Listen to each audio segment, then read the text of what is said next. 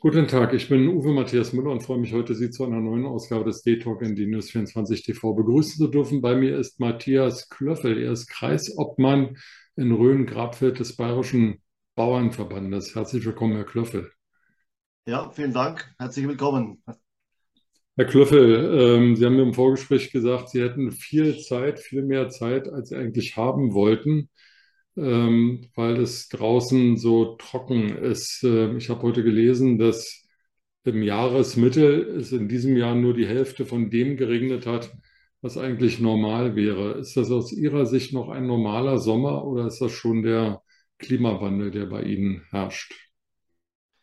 Nein, also das ist kein normaler Sommer mehr, ganz und gar nicht. Ich bin jetzt also seit 45 äh, Jahren Bauer und ähm, wir haben ja, da wir im Landkreis Rhön-Grabfeld ja mit Trockenheit äh, eigentlich umgehen können. Also wir wissen, was Trockenheit ist. Wir bezeichnen uns oftmals als die Sahara in Bayern, äh, weil wir, sag mal, immer wenn es darum geht, wo fallen die geringsten Niederschläge in Bayern, dann ist es bei uns im Landkreis irgend, irgendein Ort. Und ähm, ja, und wir, wir sind es ja ein Stück weit gewohnt, aber Sie haben es schon so deutlich gesagt, wir haben die Hälfte der Niederschläge und da kommt es dann immer darauf an, was ist denn der Ausgangspunkt. Ne? Wenn der Ausgangspunkt, sagen wir mal, 900 oder 1000 Millimeter sind, dann haben wir immer noch 500. Dann kann man sagen, okay, mit dem blauen Auge davongekommen. Ne? Aber was wir momentan draußen erleben mit den, mit den Früchten, die hauptsächlich jetzt im Frühjahr gesät worden sind, wo man keine Winterfeuchtigkeit mehr mitnehmen konnte, das ist ein Desaster. Mehr, mehr kann man dazu nicht sagen. Und, ähm, und letzten Endes ist es aber nicht nur jetzt in Rhön-Grabfeld, sondern es zieht sich ja durch halb Deutschland. Also es ist momentan schon beängstigend, wie die Zustände sind und wie wir, ich habe es Ihnen gesagt, wir, wir hätten alle Hände voll zu tun. Wir hätten eigentlich Tag und Nacht Arbeit auf dem Feld, aber wir sitzen jetzt daheim ähm, und schauen auf den Himmel, wie jeden Tag die Sonne runterbrennt und, und, der Boden noch mehr austrocknet. Ähm, wie er eh schon ist. Äh, da sind äh, Risse im Boden, da kann ich bis zum Ellenbogen, komme ich da im Boden rein. Also das hat nichts mehr mit normalen äh, Sommer zu tun oder mal mit einem, ja, vielleicht mal wegen trockenerem Jahr. Das, das ist also, das ist eindeutig Klimawandel. Und letzten Endes sind wir Landwirte ja die Ersten, die, da, die, die davon betroffen sind und die das auch so zu spüren bekommen. Ich meine, der Otto Normalverbraucher hat halt so mal noch vier Wochen, wo er zusätzlich ins Freischwimmbad gehen kann. Und es wird über ein Radio ja oftmals auch so suggeriert. Bester Sonnenschein, ne? keine Wolke am Himmel, freuen Sie sich auf einen wunderbaren Sommertag. Ne? Würde ich mich auch gern freuen, wenn es mal zwischendurch mal regnen wird, aber ich kann sowas nicht mehr hören. Also nein, es ist äh, nicht nur ein bisschen Klimawandel, wir haben es extrem und wir merken das ja auch ich hatte früher, vor 30, 40 Jahren, hatten wir auch schon einmal so Jahre, ne? aber dann in zehn Jahren einmal. Und jetzt haben wir das halt in zehn Jahren achtmal. Und das nenne ich Klimawandel. Herr Klöffel, ähm, offen gestanden gehöre ich zu den nicht so geistig regen Menschen, die auf die Ernteerträge in Deutschland in der Vergangenheit nicht so geachtet haben, weil wenn sie es nicht geerntet haben, es halt irgendwo auf der Welt ein anderer geerntet und dann kam es hierher. Aber da, wo viel herkam, herrscht jetzt Krieg in der Ukraine. Ähm, und ansonsten gibt es halt Lieferkettenprobleme, weil es nicht genügend Frachter gibt. Äh, ich höre, die Deutsche Bahn kann nicht so viel transportieren, irgendwelche Güter, weil es nicht genügend Güterwaggons gibt oder genügend Lokführer gibt. Also es hapert ja an allem, an allen Ecken und Enden wenn die Ernte jetzt nicht so gut ausfällt, ähm, Sie spüren das bei Ihren Erträgen, äh, bei Mindererträgen. Wie kommen Sie finanziell damit zurecht? Und was passiert mit den Verbrauchern, wenn die Ernte hier in Deutschland nicht so gut läuft? Wir kommen zurecht, da wir eine sehr große Palette an Früchten anbauen. Und da sind eben auch Früchte dabei, die letztes Jahr im Herbst ausgesät wurden. Wir letztes Jahr Gott sei Dank gute Bedingungen im Herbst haben. Die Winterfrüchte, ich sage jetzt mal, da gehört Raps dazu, da gehört Winterweizen, da gehört Roggen dazu. Ähm, die haben sich sehr gut entwickelt. Wir hatten einigermaßen Winterfeuchtigkeit und die Pflanzen haben es geschafft.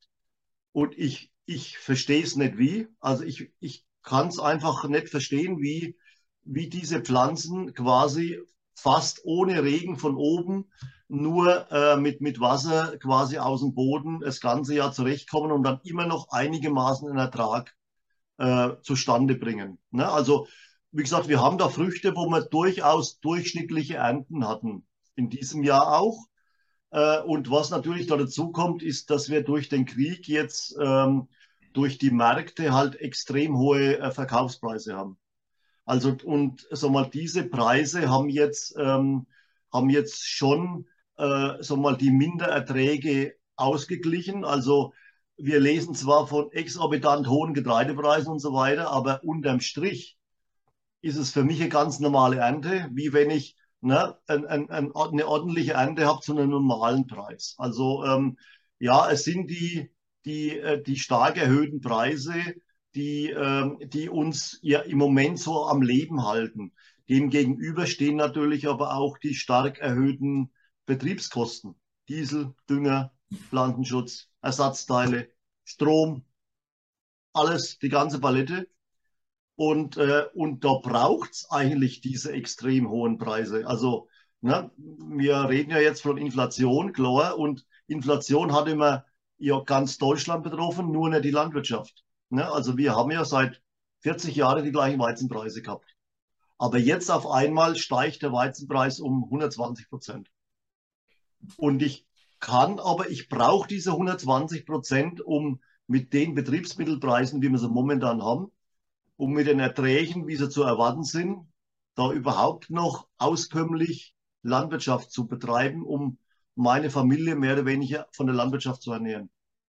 Gut, 120 Prozent mehr für Weizen heißt, man kann sich ausrechnen, wie teuer bald die Brötchen äh, werden. Sie haben Energiepreise angesprochen, Strom, Diesel, ja. andere Energiekosten, die steigen ja in den letzten Monaten seit Beginn des Ukraine-Krieges auch exorbitant.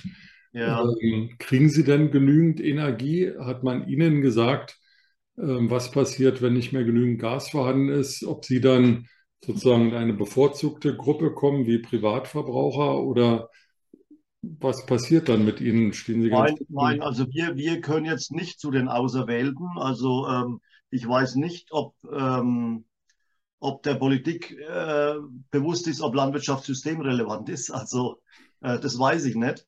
Ähm, gut, wir helfen uns natürlich schon. Äh, viele Landwirte haben ja Eigenverbrauchsphotovoltaikanlagen auf den Dächern ne, und, oder betreiben Biogasanlagen oder sagen wir, wir auf dem Land, wir können uns immer noch ein wenig eher helfen irgendwo. Ne? Also klar, jeder kauft sich immer ein Notstromaggregat. Ne? Also ähm, wir haben da schon noch ein paar Möglichkeiten, die man in der Stadt nicht hat. Ne? Also das ist jetzt mal ein Problem, das stelle ich jetzt erstmal hinten an. Also da können wir uns selber helfen. Ne? Aber wir können keinen Regen machen. Ne? Oder, oder ähm, noch viel schlimmer sind politische Vorgaben.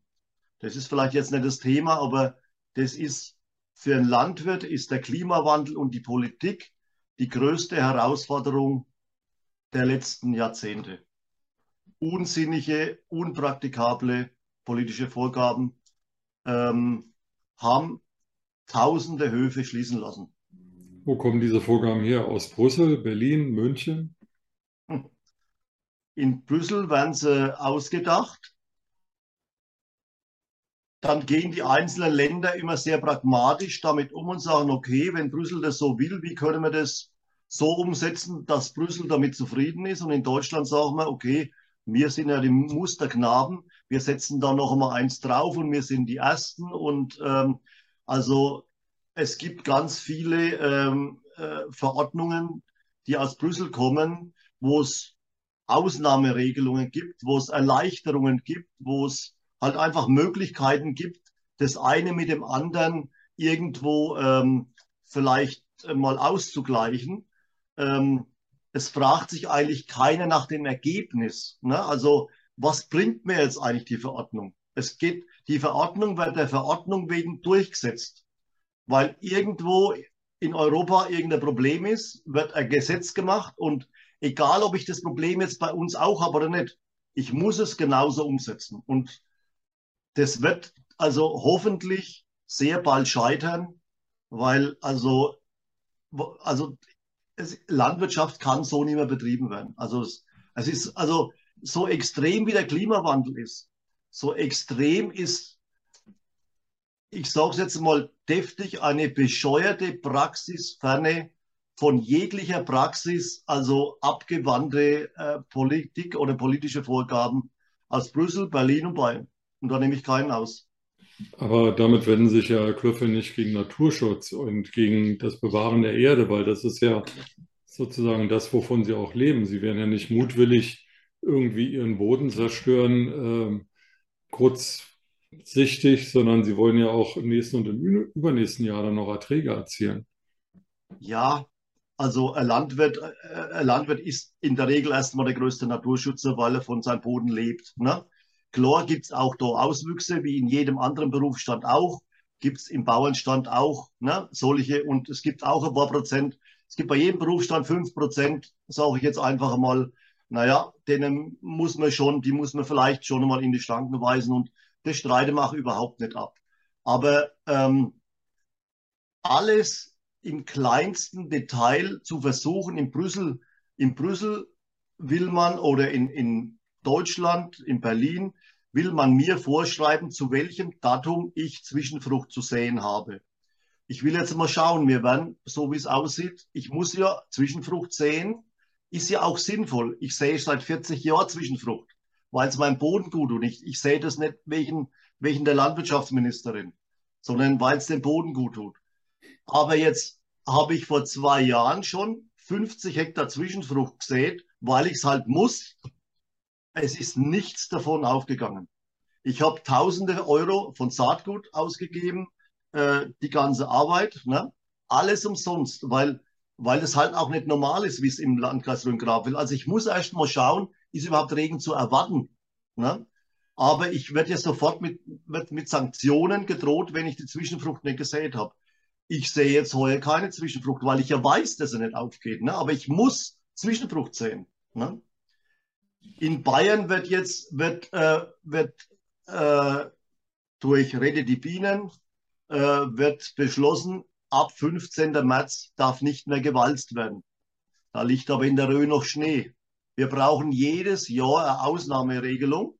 Ne? Wiesen werden gewalzt, damit ich die Maulwurfhügel einfach wieder andrücke, ne? damit ich nicht so viel Dreck im Futter mit drin habe. Ähm, aber wie, wie kann ich denn für Bayern ein Datum ausmachen. Also und, ne, und Politik glaubt, dass sie das datumsweise, tageweise Landwirtschaft planen kann.